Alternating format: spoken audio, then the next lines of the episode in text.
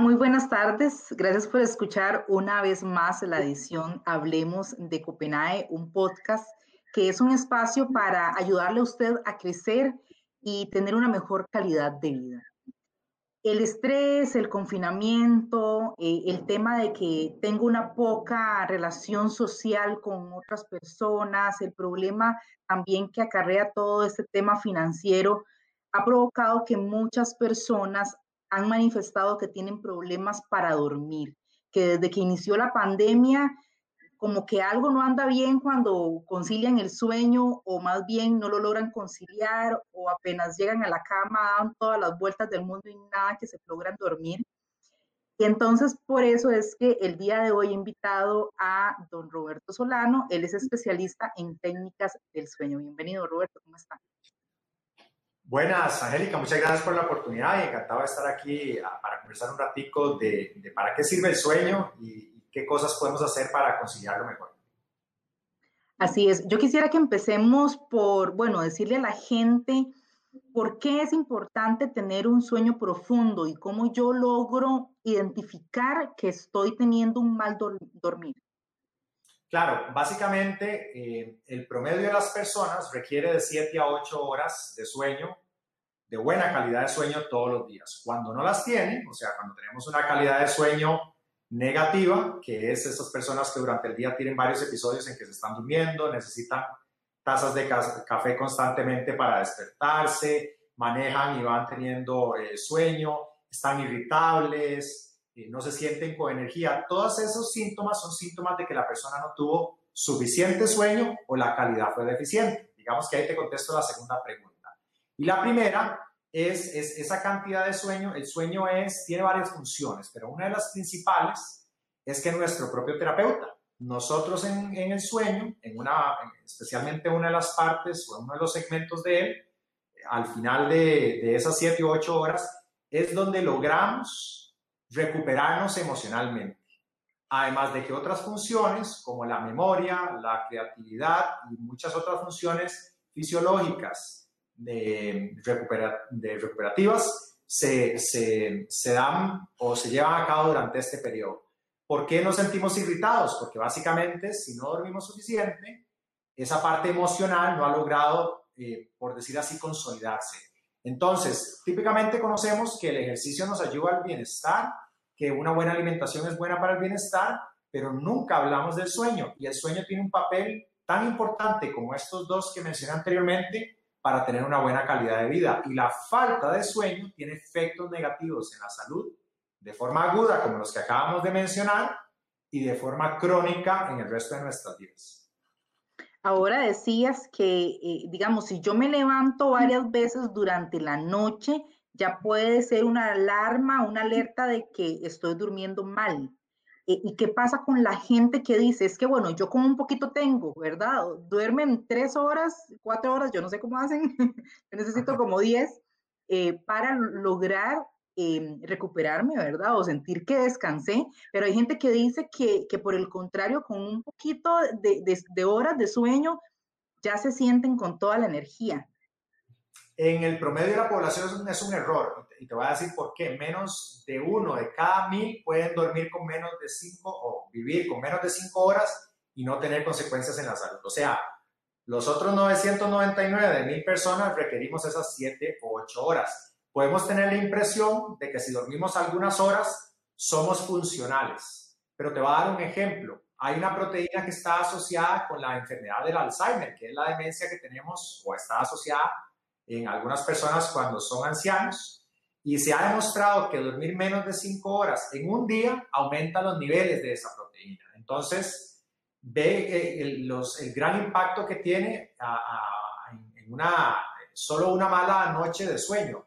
Y por otro lado, te pongo el ejemplo de, un músico. Un músico duerme mal y en la mañana siguiente no es capaz de crear nueva música, que es eh, su día a día, ser creativo. Entonces, la mayoría de las acciones, eh, en especial en los adolescentes, que tienden a dormirse más tarde y los despertamos temprano para ir al colegio a las 7 de la mañana, esa parte emocional de la que al principio no termina de recuperarse.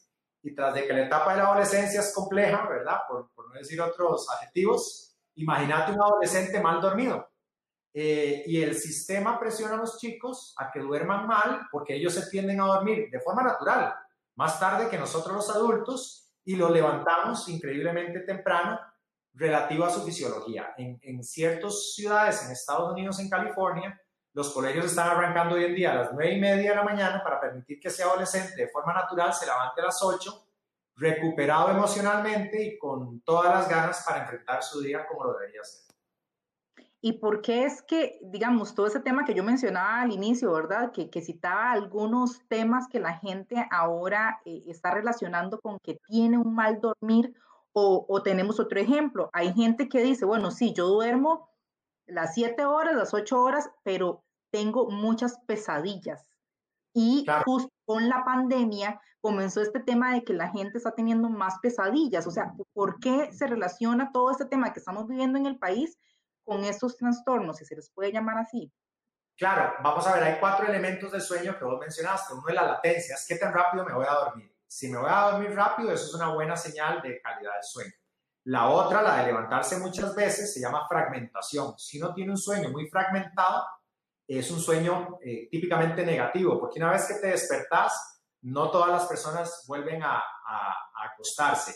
Y el problema de esto es que típicamente nosotros podemos decidir a qué hora nos acostamos, pero nuestro trabajo define a qué hora nos levantamos. Entonces, si no tuviera 11 horas para irse a dormir y aunque se levante 5 veces, uno dice, bueno, aún así logré dormir 8, ese no es el caso. El caso es que nos acostamos ligeramente tarde y la hora de levantarnos es temprana. Entonces, varios eventos de fragmentación en la noche implican que dormimos mal. Vos acabas de mencionar también otros aspectos que, es, eh, que tienen que ver con la calidad. Evidentemente, estamos en presencia de altos niveles de ansiedad. Uno de cada tres costarricenses tiene altos niveles de ansiedad. Ayer precisamente estaba hablando con un grupo de psicólogos de eso, que lo acaban de, de documentar. Eh, no, solo ansiedad, sino que hay un montón de incertidumbre, hay miedo, y todas estas eh, percepciones o perspectivas de la vida de ansiedad, de alto estrés, generan una, una, cantidad de hormonas de estrés que no son compatibles con una calidad de sueño. Te pongo un ejemplo, de acostarse eh, con una mala noticia a las 9 de la noche estás ansioso y lo más seguro es que te vas a reventar varias veces durante la noche. La otra es que las personas tienden a atenuarlo con eh, vicios. Por ejemplo, comiendo eh, un helado, una, una, pinta de helado, por decirte algo, esa pinta de helado tiene un montón de carbohidratos y, el, y ese carbohidrato seguramente te va a mantener despierto porque sube los niveles de una hormona. O con alcohol. Y el alcohol sedante y ese sedante hace que ese componente del sueño que recupera mis emociones se inhiba. Entonces ve que, ve que jodido. Y la otra es, como dormimos mal, consumimos cafeína el día siguiente en forma de café, de Coca-Cola.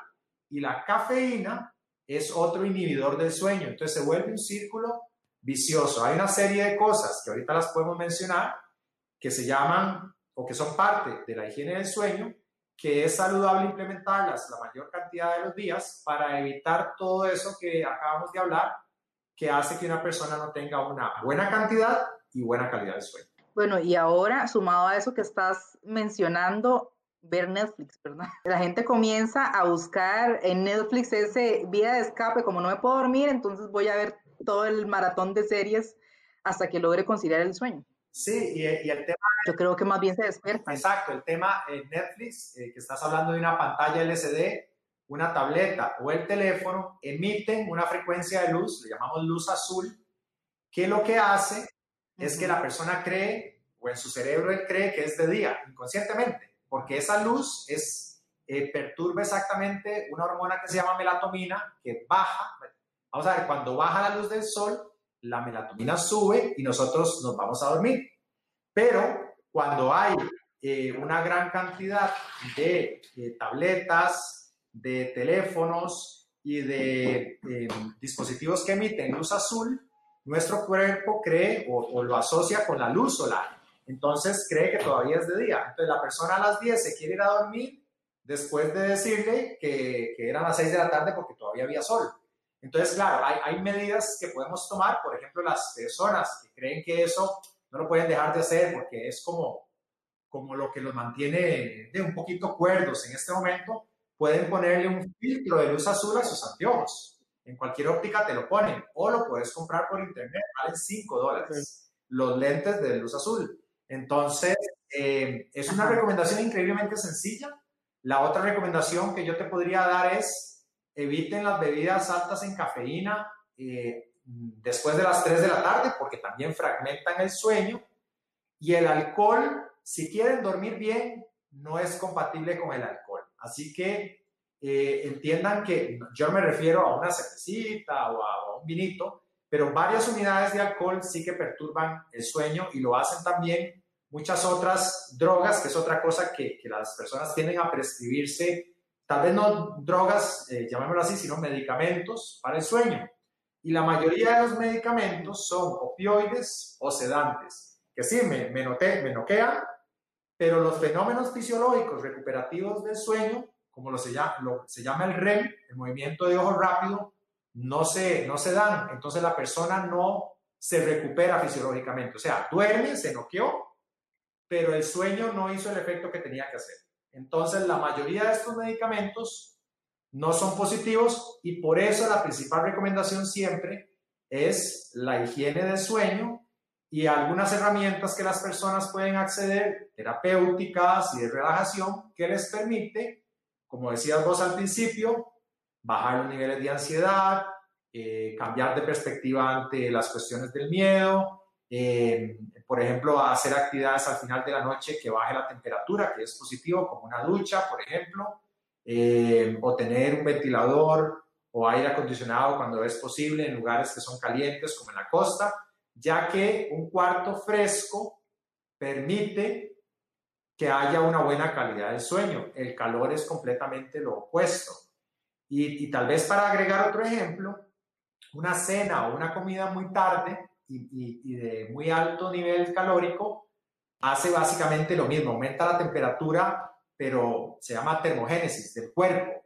Y esa termogénesis es como estar uno en el puerto eh, a la una de la tarde tratando de echarse una siesta, ¿verdad? Es exactamente lo mismo, es, es incompatible con dormir bien. Entonces, si queremos promover buenos hábitos para dormir, disminuir eh, la hora a la que consumimos el último, la último, el último cafecito, tomárselo en la mañana, tener cuidado con el tema del alcohol y las drogas que son opioides o sedantes porque no son, no son buenos, eh, tener un, un, un, cuarto fresco, eh, evitar pantallas o, por eso, si las vamos a usar, usar un filtro de luz azul que nos evite, bajar la temperatura con un sueño tratar de terminar el día con, un, con algo que sea relajante, con algo que sea, por ejemplo, leerse un libro, eh, escuchar música, eh, meditar, hacer ejercicios de relajación, a las personas religiosas inclusive dedicar un ratico para rezar. Todo eso hace que entremos en un, en un estado de ánimo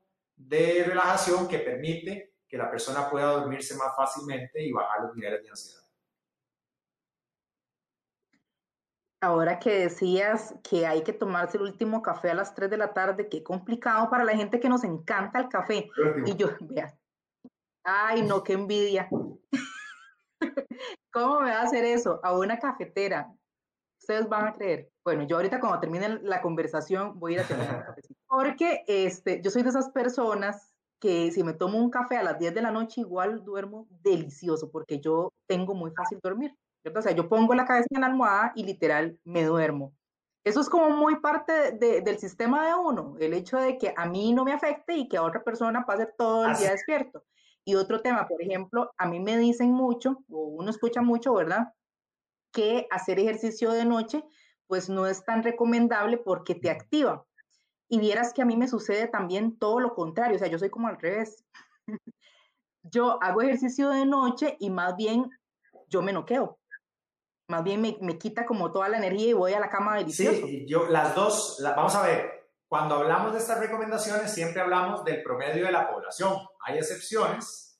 Eh, La cafeína, por ejemplo, las personas que son más sensibles a la cafeína, o sea, aquellas personas que se toman una taza de café fuerte y les da un poquito de taquicardia o se agitan mucho, es una persona sensible a la cafeína. A veces yo me puedo tomar un café antes de acostarme y me duermo sin problema, pero sí me fragmenta el sueño. Y no lo sabía hasta que lo, me levanto varias veces y eso sí que tiene un efecto negativo. Pero como decís vos, uno tiene que saber si no es de esas personas, pero la, la gran mayoría, el café o la cafeína tiene un efecto, digamos, de fragmentación y de mala calidad cuando se hace tardío. Vos dijiste el tema del ejercicio. El ejercicio, en principio, aumenta lo que llamamos nosotros la presión del sueño. O sea, la presión del sueño es las ganas que tengo de irme a dormir. Básicamente, las personas que hacen ejercicio todos los días están noqueadas a las 9 de la noche. Cuando no hacen ejercicio, dicen, escucha, ¿qué pasó? No hice nada de ejercicio, están todos despabilados. Bueno, es verdad, eso sucede. Ahora, hay una excepción que era la que decías vos, que si lo haces muy tarde, a la mayoría de la población le pasa dos cosas. Uno es el ejercicio aumenta las hormonas de estrés, o sea, estás activado. Segundo, aumenta la temperatura del cuerpo. Entonces, los dos son cosas que típicamente atienden a ser negativos, pero si vos en una hora ya te refrescaste, más bien te relajó y, y eso genera un ambiente o un entorno propicio para irse a acostar, no hay ningún problema. Entonces, creo que de alguna forma, aunque la recomendación que yo les daría es el ejercicio, buenísimo para el sueño evítenlo de alta intensidad al final de la noche. Eh, es la misma recomendación que te estaba dando yo con el café y todo, para la mayoría de las personas, pero todos tenemos que encontrar, digamos, esas, esas excepciones a la regla. Lo que vos mencionas, que son las personas que tienen un periodo de latencia corto, que en cualquier lugar ponen la cabeza y se pueden dormir, son excepciones. Es menos del 3% de la población que tiene esa facilidad para dormir. Dichosos eh, felicidades, pero la mayoría de las personas tenemos que hacer cositas y mañas y hábitos y carambas para dormir bien. O sea, tenemos que ser estratégicos. Y como yo les decía, así como somos estratégicos cuando estamos cuidando el bienestar, en alimentarnos bien, en hacer ejercicio, eh, etcétera, el dormir bien requiere ciertas características que puede fomentarlo. Yo tal vez haría la, última eh, aclaración o tal vez la excepción a todo esto es que están las personas que tienen insomnio o alguna patología asociada con el dormir mal, que a pesar de que hagan todo esto que hemos hablado, aún así no pueden dormir bien. Estas personas requieren eh, de un especialista en, en medicina del sueño o en terapia que les ayude a conciliar el sueño. Entonces es importante distinguir cuando yo hago todo lo posible en mi higiene del sueño para dormir bien y si mi, mi problema de insomnio, o sea, dormir mal, menos de cinco horas o mala calidad, más de tres veces a la semana, entonces seguramente requiero ver a un especialista que me ayude, porque hay otras patologías como la apnea del sueño que generan problemas para dormir y otras de, tipo, eh, de todo tipo que generan problemas eh, digamos, de ansiedad y de estrés que no te permiten dormir bien. Roberto, ¿y qué tan cierto hay en cuando yo logro soñar? Creo que ahora no, no dijimos por qué uno tenía pesadillas, por cierto, si no, si no lo aclaramos. Este, pero bueno, cuando uno em, logra soñar, ¿verdad? Porque ahí a mí me fascina todo ese tema también y el sueño es un ciclo. Entonces, cuando uno llega a la etapa del sueño y, y tiene sueños, eh, uno siente que eh, logra dormir profundamente. Es ahí donde yo tengo calidad del sueño, porque también hay testimonios de otra gente que dicen, ese cuando yo sueño más bien me canso. Entonces, ¿qué, digamos, cómo nos orientas en esa parte? Bueno, eh, para esto hay que entender un poquito la arquitectura y voy a tratar de hacerlo muy, muy simple. El, el sueño consiste en ciclos de 90 minutos. Cada ciclo de 90 minutos tiene una parte que se llama non-REM, eh, sueño de, de non-REM, así se le llama, y sueño REM. El sueño non-REM es, el, es de unos 70 minutos y el REM es de 20. Nosotros soñamos en el REM, en esos 20 minutos. Y el sueño, hasta muy recientemente, se ha entendido cuál es su función fisiológica. Y es copiar las memorias mías del día que están en esa memoria RAM de la computadora y llevarlas al disco duro de forma permanente. Pero estas memorias vienen con emociones, unas buenas y unas malas. El cerebro y el ser humano es increíble y decide cuáles de esas memorias las tengo que asociar porque me permiten vivir mejor o protegerme de una amenaza y cuáles no. Por eso yo les decía que nosotros somos nuestro propio terapeuta. Ahora bien, el sueño REM va creciendo durante la noche, de tal forma que los últimos dos ciclos, eh, que están entre las 3 y las 4 y media y las 4 y media y las 6, son los más largos. Entonces imagínate una persona que se levanta a las 4 de la mañana o a un adolescente que se acostó tarde y lo levantan temprano y no tuvo el 50% de los ciclos en que él estaba almacenando las emociones con su memoria. No se recupera. Entonces, no es tan importante lo que yo sueño si tengo una pesadilla. Eh, todos soñamos, unos se acuerdan de sus sueños, otros no, algunos son experiencias positivas, otras no. Ahí hay mucho mito y mucha carambada, pero la ciencia nos dice hoy en día que en ese periodo nos recuperamos emocionalmente y por eso tenemos que lograr esos, esas ocho horas para que hayan al menos cinco periodos REM completos, ¿verdad?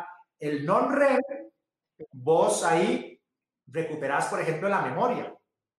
Todo el componente de memoria y lo que se le llama sueño profundo no está en el, en el REM, que es donde soñamos, está en el non-REM. Vea que la terminología a veces no es consistente con la función fisiológica que tiene. Se da un montón en el non-REM de funciones que tienen que ver con la memoria, con procesos fisiológicos de recuperación, con eh, cuestiones del sistema inmunológico, etcétera.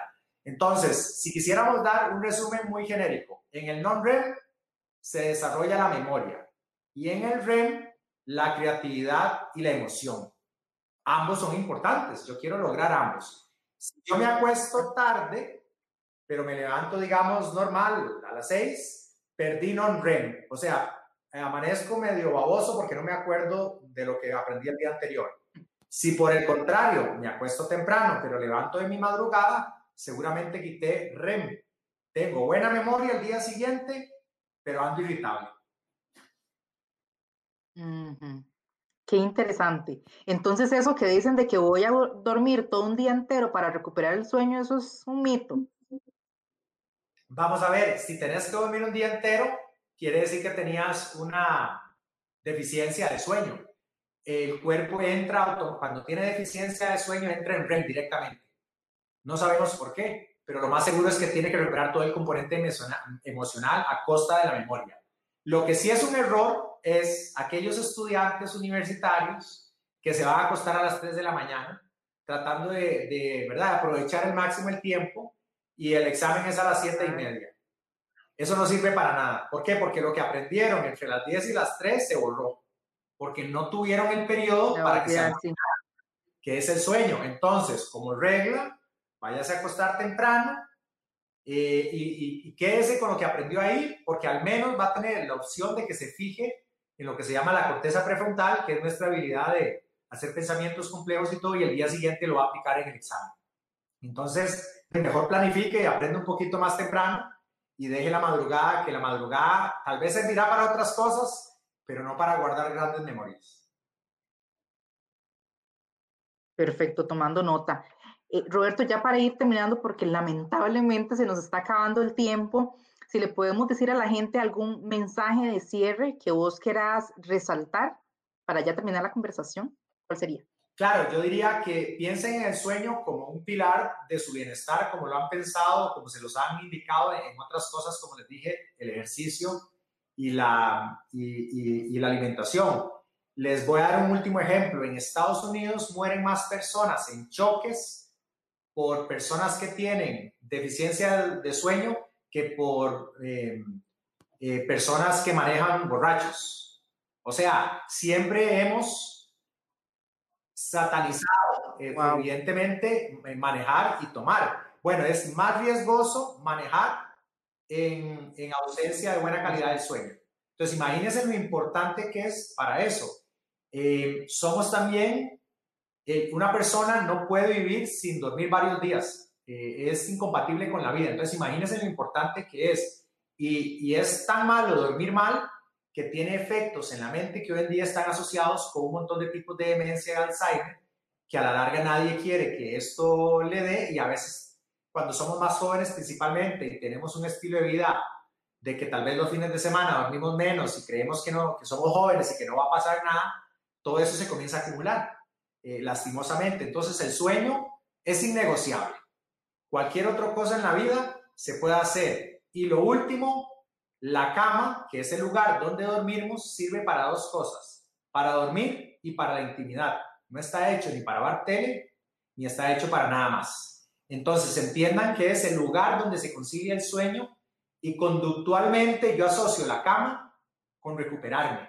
Si lo asocio, y, con intimidad, evidentemente, pero si lo asocio con cualquier otra cosa, pierde ese objeto conductual de que me ayudaba a conciliar o a tener una buena calidad de sueño.